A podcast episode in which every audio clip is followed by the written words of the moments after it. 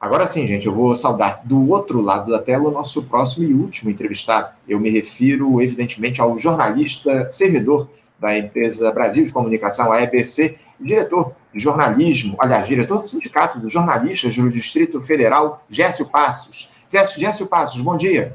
Bom dia, Anderson. Bom dia a todo mundo que está assistindo o programa Faixa Livre.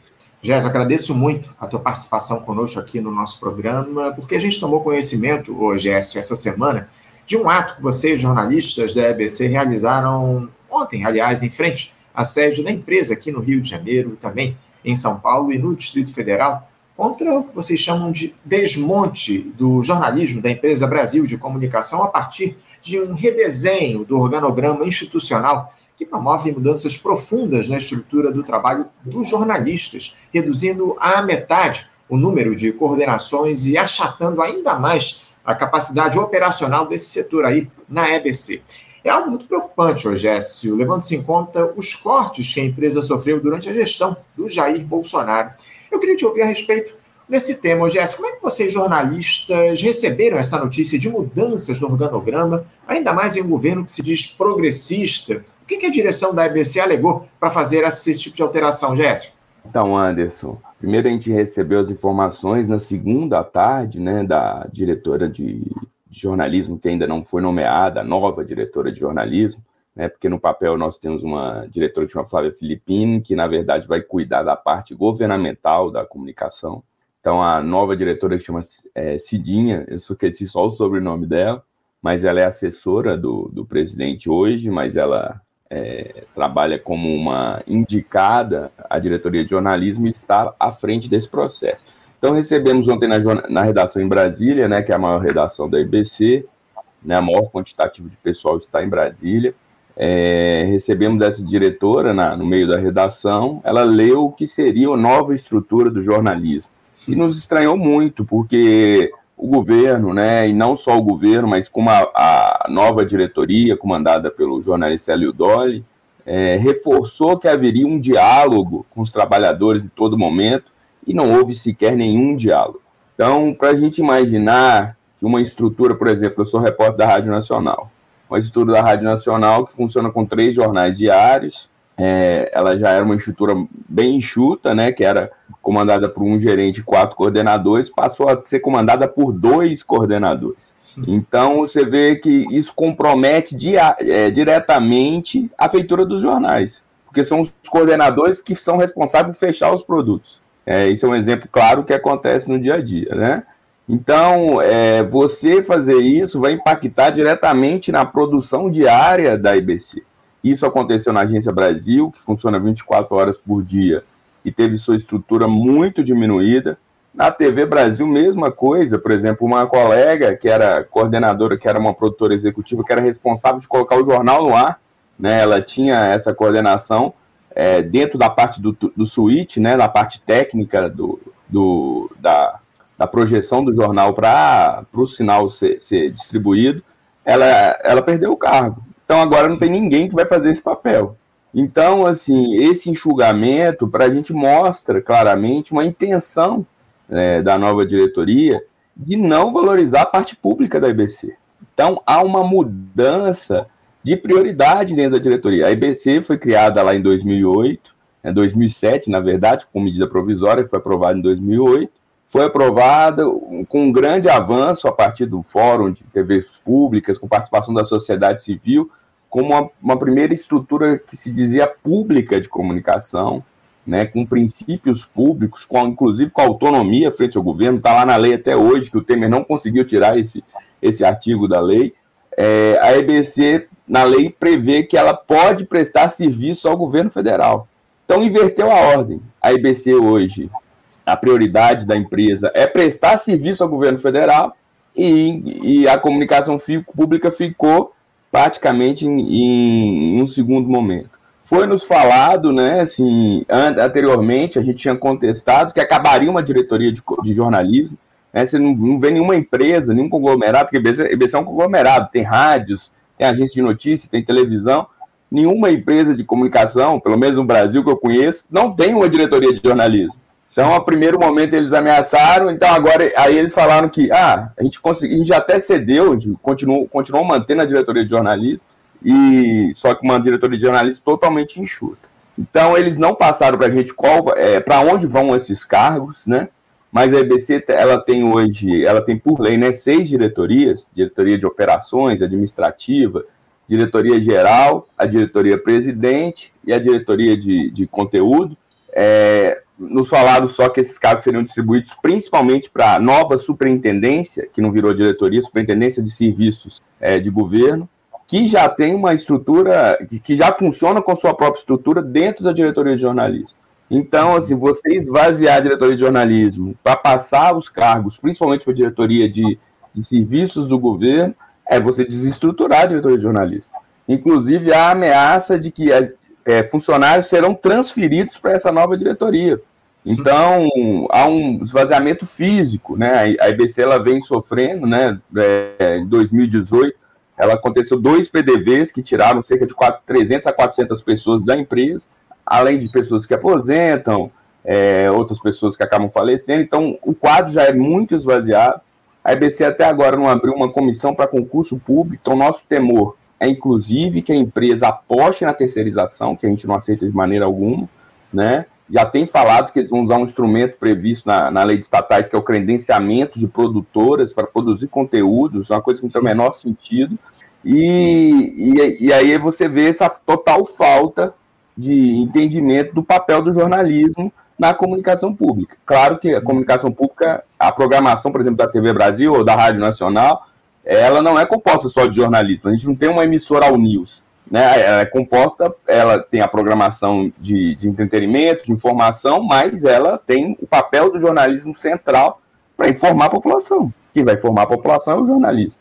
Então, isso, isso para a gente nos estranhou bastante. Então já foi informado, por exemplo, que a, a TV Brasil, a parte pública tem no jornal, né, na TV Brasil, dois, dois noticiários, né, do almo, o, nacionais, do almoço e de noite. E tem mais os noticiários locais. Já avisaram que vão acabar os noticiários locais e o noticiário é, da, da tarde. E vão fazer um super noticiário à noite com uma hora e meia de produção. Então, assim, algo que, que nunca ocorreu na TV Brasil, pelo menos é, a rádio possivelmente vai acabar um, um dos noticiários pela falta de estrutura. E a Agência Brasil vai ser ainda mais enxugada. Possivelmente vai ter menos pessoas para cobrir as pautas de interesse da sociedade. Então é importante a gente destacar isso, a diferença, né, que muita gente vem questionando, ah, a comunicação do governo é muito ruim. Mas o papel da EBC não é fazer a comunicação de governo. O papel da EBC é ela fazer a comunicação pública de interesse da sociedade, inclusive ouvir os movimentos que podem contestar o governo. Por exemplo, o MST está em movimento hoje de contestação do governo e ele tem pouquíssima voz na, na mídia privada, é, nos grandes conglomerados, e a EBC tem o papel de ouvir o MST e suas demandas, por exemplo. É isso. Não, muita gente confunde, né, essa coisa de que a, a EBC ela não é um canal estatal, ela é um canal público acima de tudo. Então a gente precisa trazer essa diferenciação. Agora, o, o Gerson, parece que é, é essa reformulação aí ela já vem sendo aventada na EBC há, há, cerca de dois meses.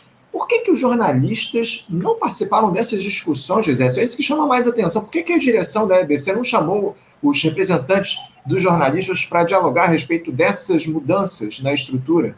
Isso que a gente se pergunta, Anderson. Inclusive, os sindicatos apresentaram um pedido para que fosse ouvido quando souberam do fim da diretoria de jornalismo, o Sindicato de Jornalistas do Rio, São Paulo, Brasília e a Federação Nacional de Jornalismo. E a resposta que a gente teve do Hélio Dolly, que inclusive foi presidente do nosso sindicato na década de 80, né, do Sindicato de Jornalistas do DF, a resposta foi que isso não era assunto dos sindicatos. Só que ao falar isso, ele disse que ele ouviria, existe na IBC uma comissão de empregados, ouviria a comissão de empregados, que foi chamada para uma reunião e sequer pôde opinar sobre o redesenho, porque não foi apresentado. Então, não, e não é só jornalistas. Os, os colégios radialistas também não foram ouvidos pela estrutura da nova diretoria de, de conteúdo, né, que é gerido pela Antônia Pellegrino, que não abriu em nenhum momento. Então a empresa era um negócio tão secreto que nem é, pessoas que estão nos cargos de gestão tiveram acesso. Então o que se estranha é que, por exemplo, chega, isso é bem comum na BC, infelizmente, chega uma nova diretoria que sequer sabe como funcionam as redações, como funcionam os jornais e resolve inventar uma roda que vai dar errado. Porque, infelizmente, vai dar errado. Porque você desestrutura. Ou você vai liquidar o jornalismo, a TV Brasil vai passar só novela, é desenho animado, programa de opinião, que é muito fácil de fazer, né? E não vai fazer mais um jornalismo. Não, e o jornalismo da IBC a gente tem que pensar hoje como um instrumento central para combater a desinformação, por exemplo. Né? Um jornalismo, uma empresa que tem hoje é, cerca de 400 jornalistas, ela tem uma empresa hoje é de mais, mais ou menos 1.600 funcionários, né? Então, é, nós temos um número considerável de jornalistas que, tinha, que tem que ter o papel central de formar a sociedade. Infelizmente é menor do que a gente gostaria, né? Porque a gente gostaria, inclusive, da IBC ter, ter correspondente no Brasil inteiro, ter um papel mais é, diversificado em todo o país. Né? Hoje, por exemplo, temos o governo Bolsonaro fechou a nossa única sede que era fora desse eixo no Maranhão e por decisão judicial ela teve que retomar a série que tem a, a sede no Maranhão que tem três jornalistas trabalhando e produz um com, é, com muita dificuldade de produzir conteúdo porque não tem estrutura porque a estrutura do Maranhão foi cedida para o Instituto Federal do Maranhão então assim uma situação é muito difícil então, assim, a, a, o desafio dessa nova gestão é reconstruir a ABC. E eles começam essa reconstrução de maneira totalmente equivocada.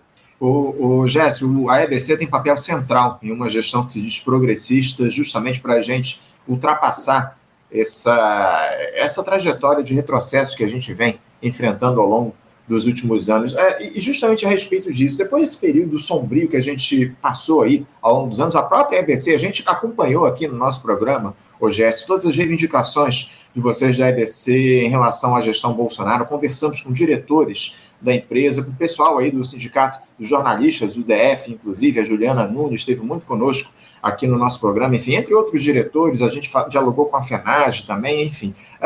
De, depois de todo esse período grave que a EBC enfrentou, como é que anda o diálogo efetivo de vocês, servidores, com a nova gestão da empresa, porque diálogo foi algo que não houve ao longo dos últimos quatro anos. Nesse momento, há de fato algum tipo de diálogo estabelecido entre os servidores e a direção? É, a gente tem que deixar claro que a situação da IBC melhorou. Isso porque estava numa situação totalmente de desmonte. A gente teve um período de transição, né? De, não sei se você se recorda, Anderson, que no primeiro mês é, uma colega nossa, é, jornalista Cariane Costa, assumiu a presidência da empresa, ela era representante dos trabalhadores no conselho de administração, como aconteceu, por exemplo, na Caixa Econômica, que uma, a Rita Serrão, que, é, que era representante dos empregados, assumiu a direção da empresa, né, uma outra trabalhadora do Banco Brasil, por exemplo, também assumiu a direção do Banco Brasil, ela não era representante, mas é, também ocorreu. Então a Cariane. Até se, reivindicou, até se reivindicou a época, o, o Gerson, a manutenção da Cariane como diretora da EBC, né? Pois é, mas ela, quando ela assumiu o acordo dela com, com o governo, ela deixou claro isso sempre, foi que ela seria temporária a indicação até a nova direção. Né? Então ela ficou um mês. É, eu, inclusive, ela me chamou para assessorar ela nesse período que eu afastei das minhas atividades sindicais durante esse um mês, depois retornei à direção do sindicato e outros colegas nesse movimento, outros colegas que lutaram durante todo esse período do Bolsonaro. Só para você ter ideia, a gente realizou, é, felizmente, né, assim, foi para o enfrentamento, sendo uma das poucos é, movimentos servidores que enfrentaram o governo Bolsonaro com a greve. Né? E a gente realizou a maior greve da história da IBC durante o governo Bolsonaro. 19 dias parados, que para a gente é muito considerável. E essa greve levou o nosso acordo coletivo um dissídio na justiça, mas isso é, é um simbólico para mostrar que a gente vem lutando, vem enfrentando ao longo do tempo. E alguns colegas que fizeram, estavam na linha de frente desse enfrentamento, assumiram posições chaves. Né? A colega Juliana Nunes, inclusive, assumiu a, a gerência executiva da Agência Brasil e também se afastou do sindicato, né? Ela está licenciada porque ela assumiu esse cargo de gestão, né? Isso a gente é uma prática que a gente tem. Outros colegas assumiram cargos importantes na gestão é, inseridos no Cariani e, infelizmente, essas pessoas agora estão saindo.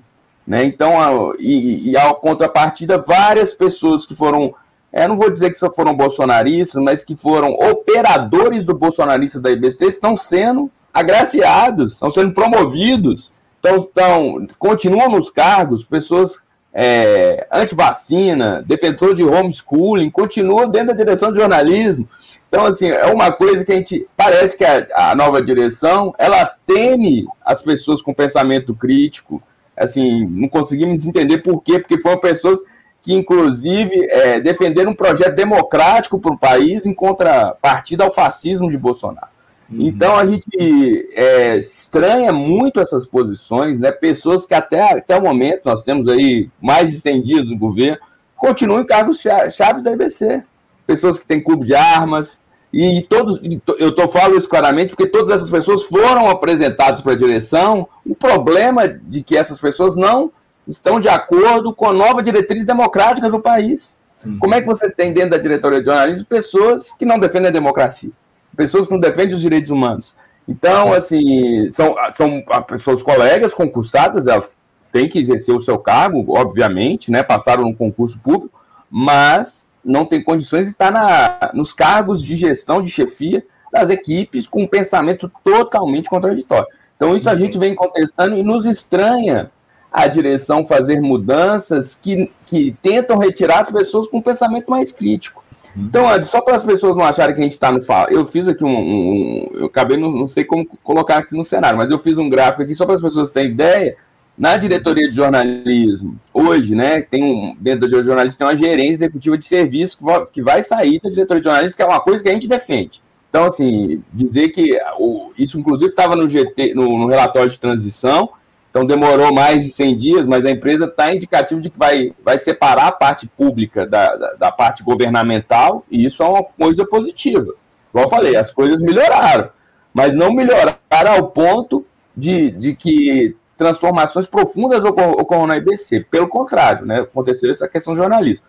Então, por exemplo, a, a diretoria, a nova diretoria de jornalismo vai perder de, deixar de 40 para 23 coordenadores né? Então, de, o total de cargos é 54 hoje na, na parte pública, vai passar a ser 33, sendo que está sendo privilegiado principalmente, assim, a gente não sabe porquê, né? Mas é uma decisão da gestão, a parte de imagem, de fotografia. Infelizmente, a EPC não tem muitos profissionais, mas está sendo favorecido, que é uma coisa interessante, mas em detrimento da parte operacional diária. A gente não está pensando nem em expansão dessa estrutura que já existe, que é pequena. E aí nos, nos provoca dúvida por que outras áreas. Porque se fosse um corte geral em todas as diretorias, a gente entenderia. Mas não, o corte se centrou na diretoria de jornalismo e outras áreas, por exemplo, o administrativo financeiro, não houve corte de cargo. O administrativo financeiro da IBC, por exemplo, ela tem uma estrutura é, com 61, é, 61 não, 64 cargos comissionados. Uhum é, a, a, diretoria presidente, que é onde concentra também os assessores, ela tem o maior número de cargos de toda a empresa, 116 cargos dentro da sua estrutura hoje. E esses cargos foram cortados, a informação não é passada. Então, estranho o discurso que está sendo dialogado. Houve um diálogo, por exemplo, de tentar resolver o dissídio coletivo, que é importante para os trabalhadores, que estão sem acordo do coletivo desde 2020. Né? Então, o dissídio só valeria por 2020 2021. A gente ainda está com o um acordo de 2022 vencido, que a empresa nem começou a negociar, mas a gente entende que, primeiro, tentando resolver esse problema desse dissídio, a gente ouve esse diálogo, já está tendo é, questões trabalhistas estão tentando ser resolvidas, mas a questão estrutural está sendo deixada totalmente de lado. Estão sendo uhum. resolvidos dentro de uma cúpula que não ouviu nem os gestores que estão hoje operacionalizando o jornalismo para saber dá para cortar, é, diminuir a metade numa área, por exemplo. Eles sequer ouviram essas pessoas para falarem, não dá, não dá, vamos tentar cortar aqui, acolá, não saíram cortando. Então, nosso, nossa grande crítica é essa. Outras áreas foram mantidas intactas e a área de, de jornalismo, a gente não sabe por quê, está sendo desmantelada. Entendo, entendo. Ainda mais uma estrutura extremamente limitada a partir do que já a gente teve ao longo da última gestão Bolsonaro, como você muito bem colocou. Agora, o Jéssico, o, Sindicato dos Radialistas aqui do Rio, de São Paulo e do Distrito Federal, ele acabou se colocando contra essa, essa manifestação de vocês, dizendo que não seria uma prioridade estressar a relação com a diretoria da EBC em um momento de diálogo pelo acordo coletivo de trabalho da categoria, de que esse redesenho não teria sido discutido ainda pelos empregados. Como é que você classifica, Géssio, esse, esse posicionamento dos radialistas?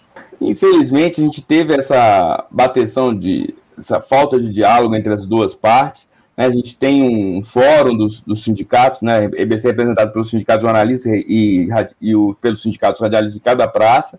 Infelizmente, eles tiveram uma visão oposta a gente. A gente não conseguiu entender ainda direito, porque a gente fez até uma resposta a essa carta que eles fizeram, né? É, na verdade, assim, nos estranhou porque é, o dissídio coletivo está sendo discutido, já está sendo encaminhado e só falta o governo federal dar o acordo para a proposta que a própria empresa fez. Que a empresa fez uma proposta, mas não tinha um acordo com o Ministério da Gestão Pública, que é responsável pela gestão das estatais. Então, essa parte está praticamente liquidada. Então, e, e, essas discussões relacionadas ao acordo não podem impedir a mobilização dos trabalhadores, na minha opinião trabalhadores da IBC vêm numa resiliência muito grande e vêm numa disposição de luta muito grande. Outras áreas foram afetadas e outros setores do, do, durante o bolsonarismo foram atacados, e a IBC foi um desses ataques que as pessoas foram resistir, é, foram resistir. A colega Cariane Costa, que foi presidente, ela foi aberto um processo de demissão contra representantes dos trabalhadores no Conselho de Administração. Eu fui perseguido, outros colegas dirigentes sindicais também foram perseguidos. Então mostra que a gente, principalmente os jornalistas da empresa, eles têm um processo organizativo grande um processo de resistência histórica. Isso que a diretoria da IBC tem que entender. E os colegas radialistas, é, os argumentos deles são frágeis, assim, eles também não foram ouvidos. Isso que é o mais louco. E, o, e o, por que, que a gente resolveu a paralisação ontem? Porque fomos anunciados na segunda-feira, a gente resolveu agir rápido, e na terça-feira ia ter reunião do Conselho de Administração aprovando a nova estrutura. Então a gente só tinha aquele período de um dia para organizar. Então, como a nossa área, a área onde está a maioria dos jornalistas é a diretoria de jornalismo, óbvio, né? Ainda bem, né? A área onde está a maioria dos jornalistas da empresa é essa, a gente seria afetado diretamente. Então, é, a gente não entendeu por que essa contestação de uma mobilização, assim, isso, inclusive, assim, a gente convidou, participou radialistas também nesses atos, porque tem radialistas dentro da diretoria, você tem um caso de uma colega, participou radialista do, do, do, dos atos, mas a gente não entendeu porque os radialistas foram para um enfrentamento, defendendo inclusive a empresa num momento que eu acho que não foi adequado. Então faltou um pouco de solidariedade, na minha opinião, mas a vida que segue. São companheiros de, de luta, articulamos várias pautas em conjuntos da ABC, em vários momentos não vamos articular, porque também são sindicatos diferentes, as entidades são autônomas. Então, mas mesmo assim, realizamos o nosso ato, vamos, é, isso, vamos tem a promessa de ser recebido sexta-feira na Secretaria de Comunicação, né? Vamos fazer as críticas que a gente está ponderando, com certeza, né? Porque a gente esperava muito desse projeto, Anderson. Isso é importante. O, pro, o novo projeto, o novo o governo Lula, pela, pela unificação de forças, digamos, demo, democrática no enfrentamento ao fascismo, nos trouxe grande esperança para quem é, para quem sofreu muito durante os últimos anos, desde 2016, não é nem só do bolsonarismo. O desmonte inicia no governo Temer, né, nas grandes reformas de desestruturação do país. Então a gente é, tinha expectativa alta, vou ser sincero. E aí o clima na redação, é, em Brasília, eu falo do Brasil porque eu estou em Brasília, mas com certeza eu sei do Rio, de São Paulo, é de um banho de água fria, porque as pessoas esperavam que agora a gente conseguiria é, fazer um jornalismo mais independente, conseguiria ouvir a sociedade nas pautas necessárias e, claro, ouvir o governo também. Então, uma dificuldade, Anderson, que eu gostaria de destacar, que as pessoas às vezes não entendem que a comunicação pública é uma arma essencial para a defesa da democracia e que a comunicação de governo a gente considera que é importante, né? Inclusive defendemos que haja a separação.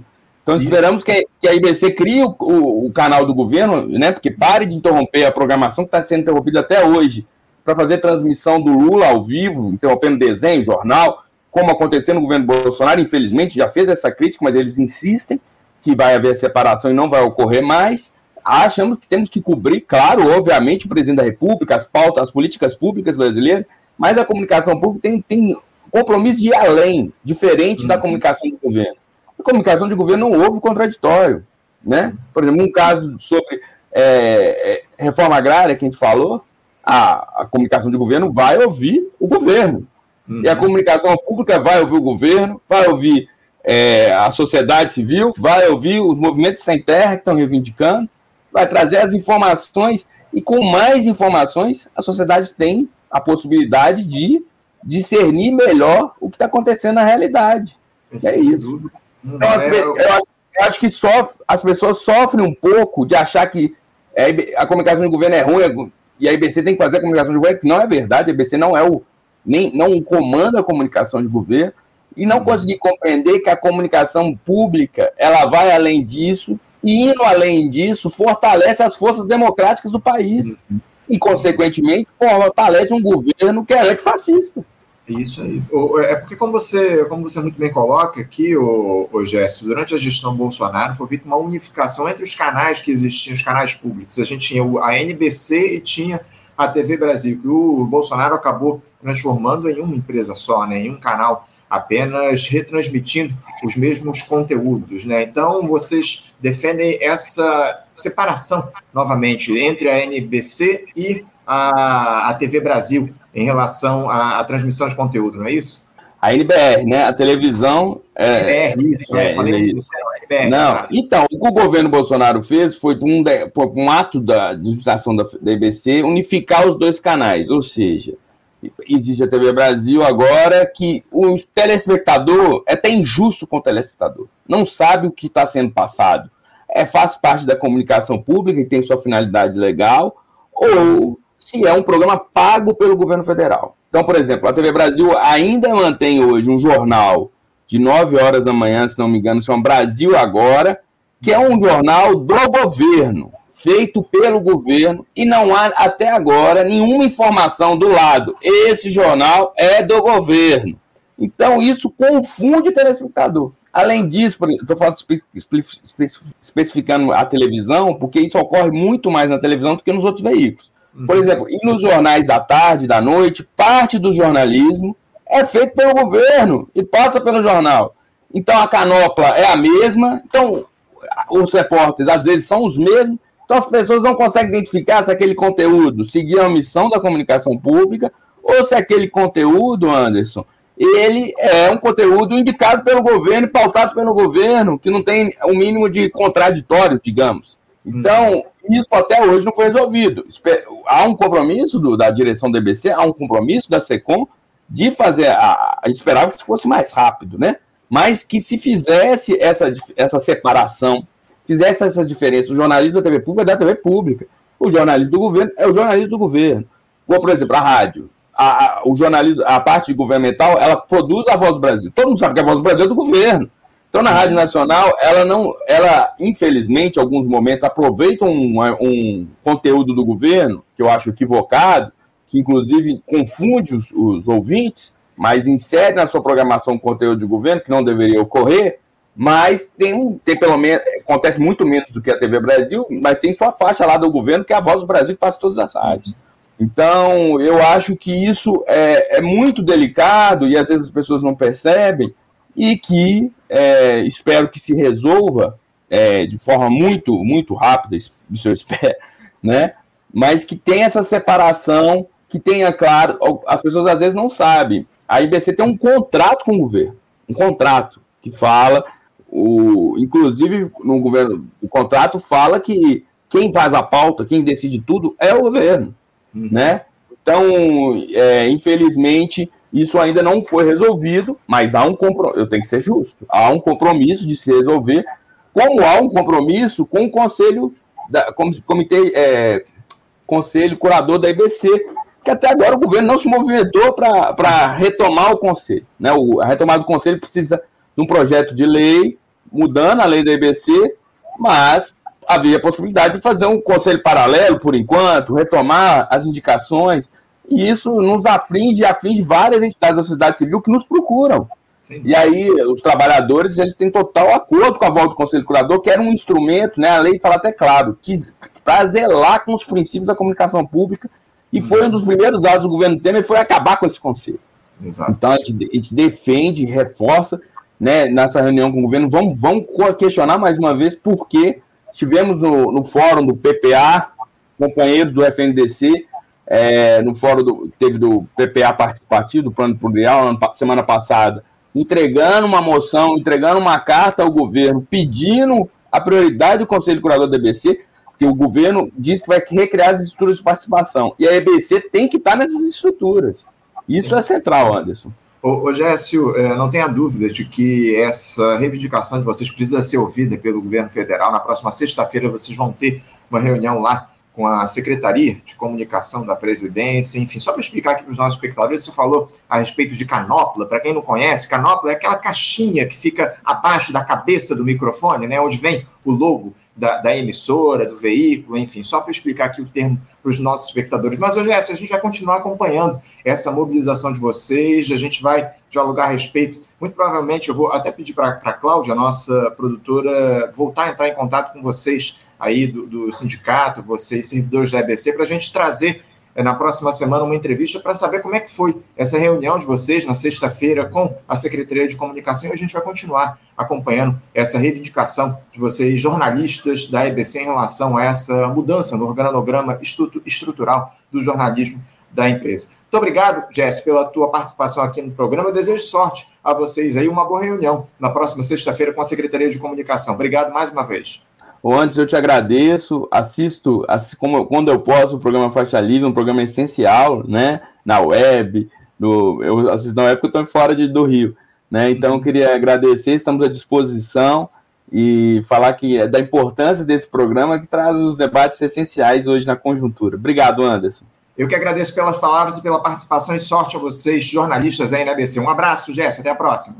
Conversamos aqui com o Gécio Passos, o Gécio que é jornalista, servidor da empresa Brasil de Comunicação, a EBC, e diretor do Sindicato dos Jornalistas lá do Distrito Federal, e trouxe aí essa polêmica em torno do organograma da empresa Brasil de Comunicação, uh, querem mudar a estrutura e retirar aí uh, jornalistas, reduzir a equipe de jornalistas lá da EBC, enfim, uma situação grave e parece que vai haver uma reunião na próxima sexta-feira entre os servidores e a Secretaria da, de Comunicação da Presidência da República para tentar resolver esse imbróglio que foi criado. Gente, eu vou encerrando aqui a edição de hoje, já passei muito, inclusive, do nosso tempo regulamentar, e quero agradecer a audiência de todos vocês aqui na nossa live, lembrando a importância de vocês curtirem as nossas publicações, mais uma vez, é, compartilharem o nosso conteúdo, comentarem aqui na nossa, na nossa live, isso é muito importante para que o Faixa Livre siga ampliando o seu alcance, é, é, é essa interação de vocês é muito importante para fazer com que o Facebook, o YouTube distribua o nosso conteúdo para outras pessoas. Muito obrigado, audiência de todos vocês. Amanhã, às 8 horas, estaremos de volta com mais uma edição do nosso Faixa Livre aqui no nosso canal no YouTube. Um abraço a todos, um bom dia, até amanhã.